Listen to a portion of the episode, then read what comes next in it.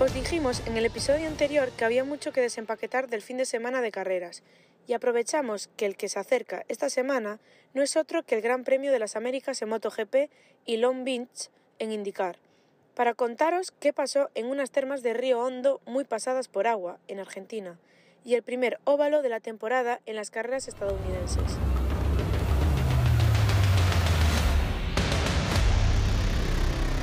Empezamos con la sprint del sábado, que fue probablemente la única carrera en seco que vimos en todo el fin de semana. Binder apareció de la nada para hacerse con la victoria, acompañado en el podio por las dos Mooney VR46. Y es que el sudafricano se llevó la mayor cantidad de puntos saliendo decimoquinto. Brad salió como un tiro y en la primera vuelta ya había ganado 12 posiciones hasta la tercera plaza. Marco Bezzecchi, que fue segundo, estuvo luchando hasta la última curva por el primer escalón, pero Binder supo cerrarle todas las puertas, mientras su compañero de equipo, Luca Marini, conseguía su primer podio en la MotoGP siendo tercero.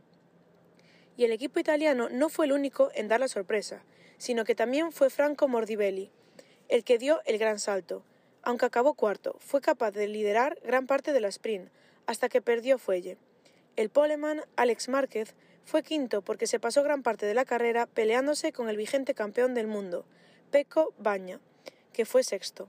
Maverick Viñales fue séptimo y el mejor en una Aprilia, ya que Alex Espargaro se cayó a tres vueltas del final, mientras Jorge Martín en la Pramac fue octavo.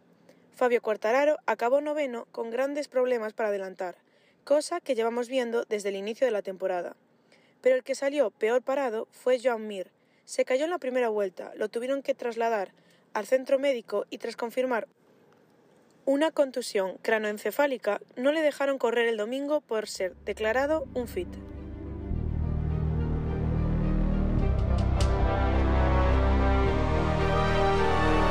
Hablando del domingo, empecemos por el principio porque, madre mía, Moto 3 nos proporcionó una de las carreras más emocionantes bajo la lluvia de lo que esperábamos. Si bien Tatsuki Suzuki ganó, lo que fue su primera victoria desde el 2020, con mucha ventaja ante el grupo perseguidor, lo que pasó por detrás era para verlo con palomitas. Las cosas empezaron pasadas por agua y seguirían así hasta la categoría grande, por lo que no hubo dudas en los neumáticos, todos salieron con ruedas de lluvia. Increíblemente, ante la situación, la salida fue muy limpia y Ayumu Sasaki arrancó bien, aunque se pasó en una curva y de eso se aprovechó Moreira, quien ya había adelantado a Unku en los primeros metros, y eso ocasionó varias peleas o batallas entre ambos, pero Diogo salió vencedor hasta que Denis se puso por delante y empezó a tirar del grupo. Suzuki a medio segundo intentaba seguirles, junto a Masia, Sasaki, Holgado y el novato David Almanza, quien sustituía a Kelso por la lesión. El español ganó 20 posiciones en tres vueltas, sin conocer la pista y en las peores condiciones posibles. Pero en esta categoría, si parpadeas, te lo pierdes. Y en nada, la carrera era otra. Buscando más, ventaja, Onku acabó en el suelo. Por lo tanto, era Suzuki quien lideraba a dos segundos del grupo.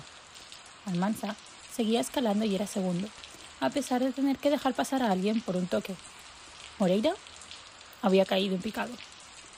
Estos toques y peleas por detrás permitieron que Suzuki se fuera y se asegurara la victoria con más de tres segundos de margen sobre el grupo perseguidor, formado por Masia, Almanza, Artigas, Holgado y Sasaki, aunque este último se caería nueve vueltas del final.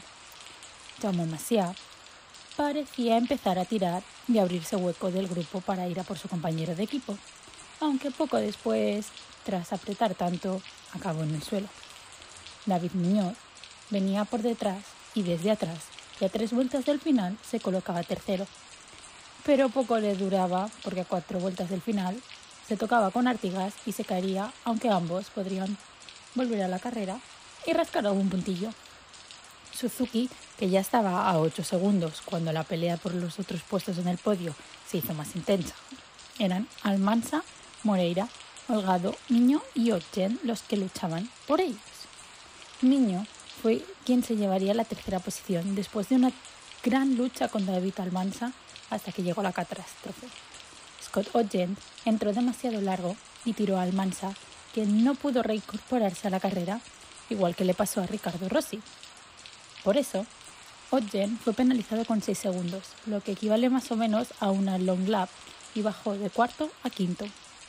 Diogo Moreira y Andrea Miño acompañaron a un contundente Suzuki en el podio, mientras el top 10, el top 10 lo acababan completando Olgan, Do, Nepa, Toba, Artigas, Yamanaka y David Salvador.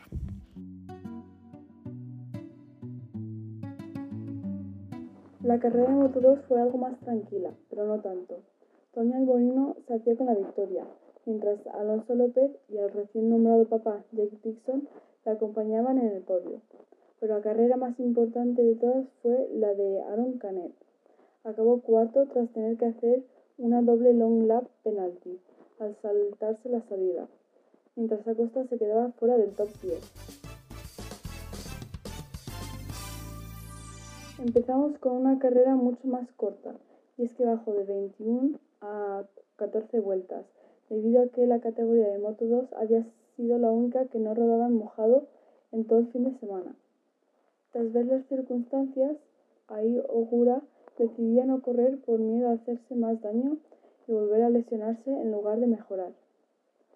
Alonso López, el poleman, perdió hasta 5 puestos en la salida, y Aaron Canet heredó el liderato y empezó a tirar, cosa que le ayudaría para después perder menos tras tener que cumplir la penalización.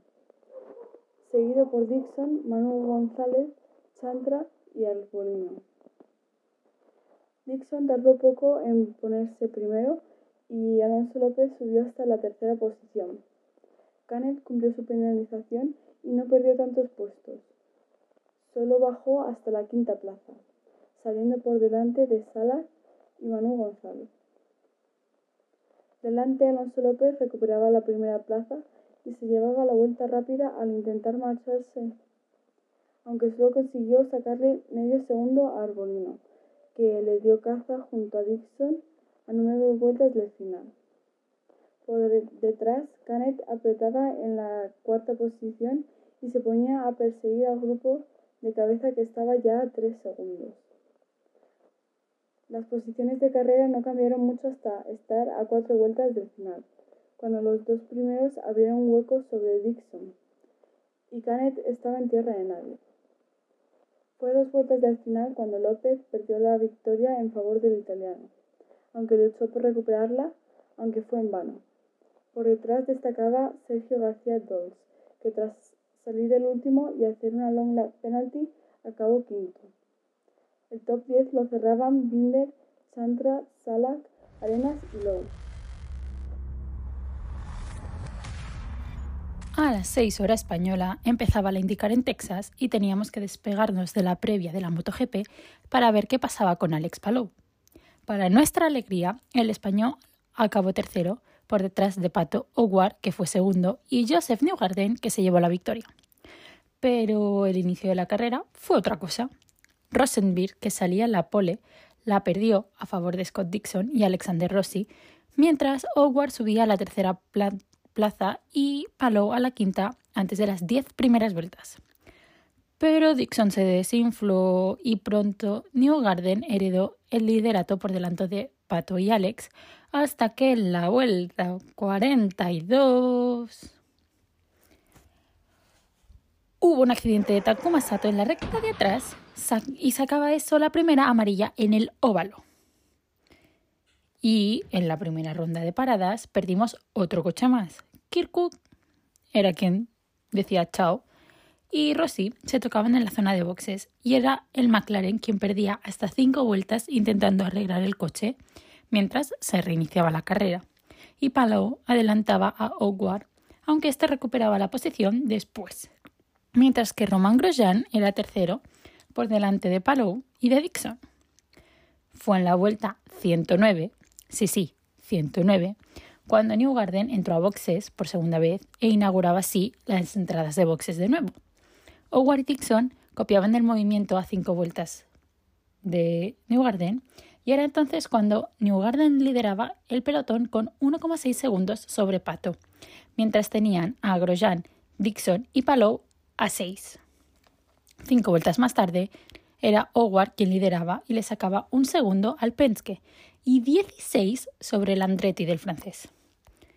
Y a la tercera ronda de pit stops, bueno, esta no empezaba hasta la vuelta 166, donde era de nuevo Newgarden quien paraba el primero, cediéndole así el segundo puesto a Roman Grosjean y el tercero a Alex Palou, mientras Dixon y Herta cerraban el top 10. Pato paraba tres vueltas más tarde como Grosjean y Palou y se llevaba un susto. Iba tan pasado de velocidad que perdía ligeramente el coche en el carril del boxes y eso casi acaba en knockout. Más tarde todo parecía ir bien, hasta la vuelta 178, cuando una segunda bandera amarilla ondeaba en la pista tras que Rosenberg se fuera al muro intentando adelantar. Esto les dio a todos una ventaja para parar a repostar en boxes a 57 vueltas del final. Sí, sí, aún quedaban 57 vueltas. La bandera verde trajo la batalla directa de los tres primeros, con Palau superando a Hogwarts llevándose el liderato, pero eso seguía ahí. Porque siete vueltas más tarde, la victoria la luchaban cinco. Newgarden, Palou, Grosjean, Malucas y Herta. Howard había desaparecido de la lista. Pero esta batalla se vio neutralizada con una tercera bandera amarilla tras que el rookie, el rookie Stingray Rob tuviera un accidente. Palau lideraba, pero Howard y Newgarden entraron por última vez a boxes. La bandera verde volvía a 31 vueltas del final. Sí, 31. Seguían quedando muchas vueltas. Y Howard activó el modo de ataque. En dos vueltas estaba segundo, habiendo adelantado a Grosjean y a Palou, aunque duró muy poco la alegría, porque cinco vueltas más tarde teníamos otra bandera amarilla tras un choque de Graham Rahal y Devlin de Francesco. Pobre Devlin, no ha acabado ni una carrera de las que hemos empezado. Grosjean y Dixon entraron a, repostar, dejando a Howard, Palou, Newgarden y Herta en el top 4. En las últimas 12 vueltas vimos ataques del mexicano al español y Newgarden aprovechándose así para pasarlos a los dos. El americano, el más listo de todos. Y parecía que Pato acabaría tercero, pero una bajada de rendimiento en los neumáticos de Alex le darían el segundo puesto. Y Palou tuvo que acabar defendiéndose de David Malucas, pero tuvo la suerte de que un accidente de Roman Grosjean a dos vueltas del final le dio ventaja, ya que la, carrera se acabó bajo la bandera amarilla, lo que nunca nos gusta la Fórmula 1. Tenemos flashbacks aquí de Monza 2022. Pero después de llevar una hora viendo los coches rodar en el óvalo, empezaba la última de las carreras en Argentina y empezaba la división de atención en nuestras pantallas. Tal y como lo había hecho en la Moto 2, en MotoGP también sonaría el himno italiano, pero no en honor al piloto que todo el mundo creía. Era Marco Bezzecchi quien se hacía con la victoria después de dominar de manera aplastante toda la carrera, seguido por un Zarco que se despertó en el último tercio de carrera y con Alex Márquez volviendo al podio en tercera posición desde Aragón 2020. Bezzecchi salió como un tiro y lideró desde la primera curva en una carrera donde hubo muy pocos movimientos y accidentes pero el más notable fue cuando a ocho vueltas del final, Peco Bagnaya se resbalaba, se iba al suelo y perdía así la segunda posición y la posibilidad de acabar en los puntos. De hecho, no acabó el último porque Binder se quedó a una décima de él al final de carrera. En el mismo momento de la caída, la distancia con Betseki en cabeza era de 8 segundos.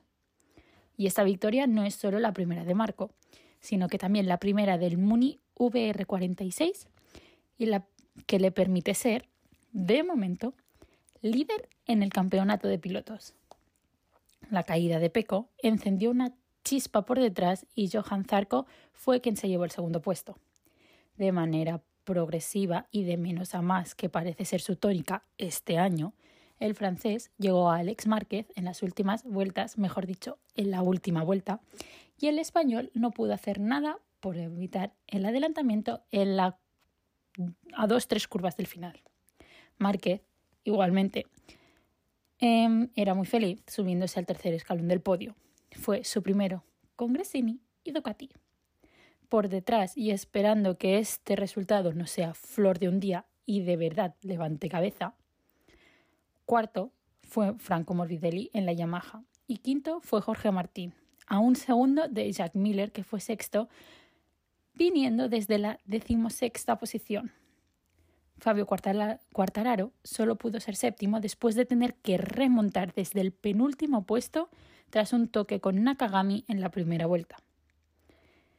Y fue solo séptimo porque se quedó a tener una vuelta más y habría adelantado a Jack Miller. Luca Marini fue octavo, Rins noveno y Fabio Di Antonio décimo.